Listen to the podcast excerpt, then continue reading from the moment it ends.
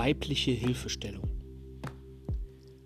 In der letzten Folge bzw. im Vorwort habe ich dir ja erzählt, dass wir am Strand geworben haben und ich Menschen darauf angesprochen habe, dass ich Fotograf bin. Ähm, ja, die Art und Weise, wie und dass ich Menschen sofort von selbst angesprochen habe, ähm, stimmt nur zum Teil.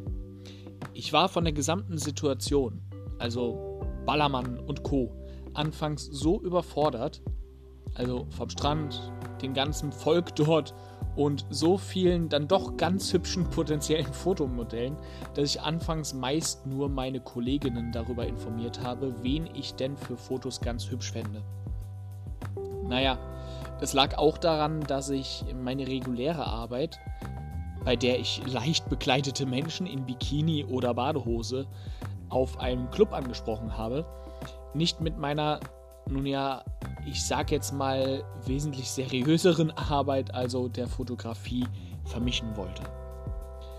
Womit ich anfangs dann allerdings nicht gerechnet hatte, ist, dass meine Kolleginnen daraufhin schnurstracks eben jene Personen angesprochen haben und darüber aufgeklärt haben, dass ich Fotograf bin und halt Interesse habe, mit denen zu shooten.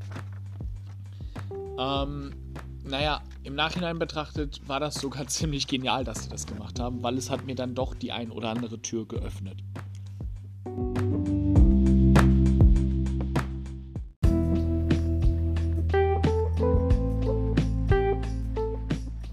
Inzwischen war bereits ein Monat vergangen und die Arbeit am Strand für mich Routine geworden. Ich spreche vom September. Immer öfter habe ich nun neue Personen, welche der Zielgruppe meiner Instagram-Seite entsprechen, am Strand, parallel zu meiner regulären Arbeit natürlich, angesprochen. Im Prinzip ist das ja auch nichts anderes als die Promotion für irgendeine andere Firma. Ähm, Im Gegenteil, es gibt einen riesigen Vorteil. Und zwar potenzielle Kunden, die Menschen, die ich anspreche, erleben mich schon einmal live. In Bunt und Farbe Gerade in einer Dienstleistung wie der Fotografie finde ich es wichtig, dass die Chemie zwischen mir als Fotograf und meinem Model bzw. Kunden stimmt.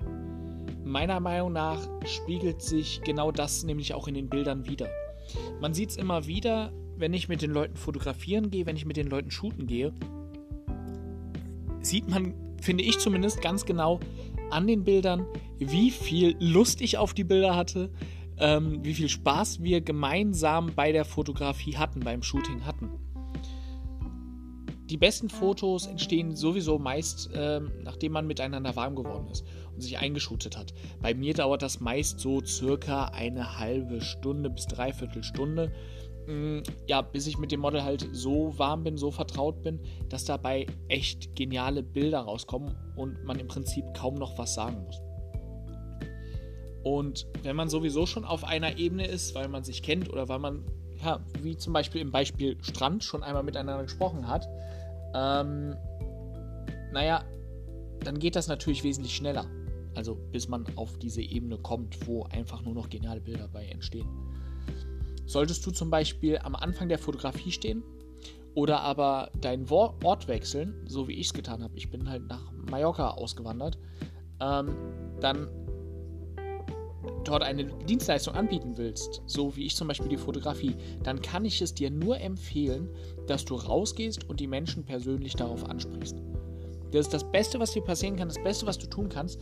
Und auch wenn du jetzt sagst, oh, ich weiß ja nicht, wildfremde Menschen anreden, warum denn nicht? Es ist ein Türöffner. Mund-zu-Mund-Promo ist halt noch immer die beste Möglichkeit zu werben.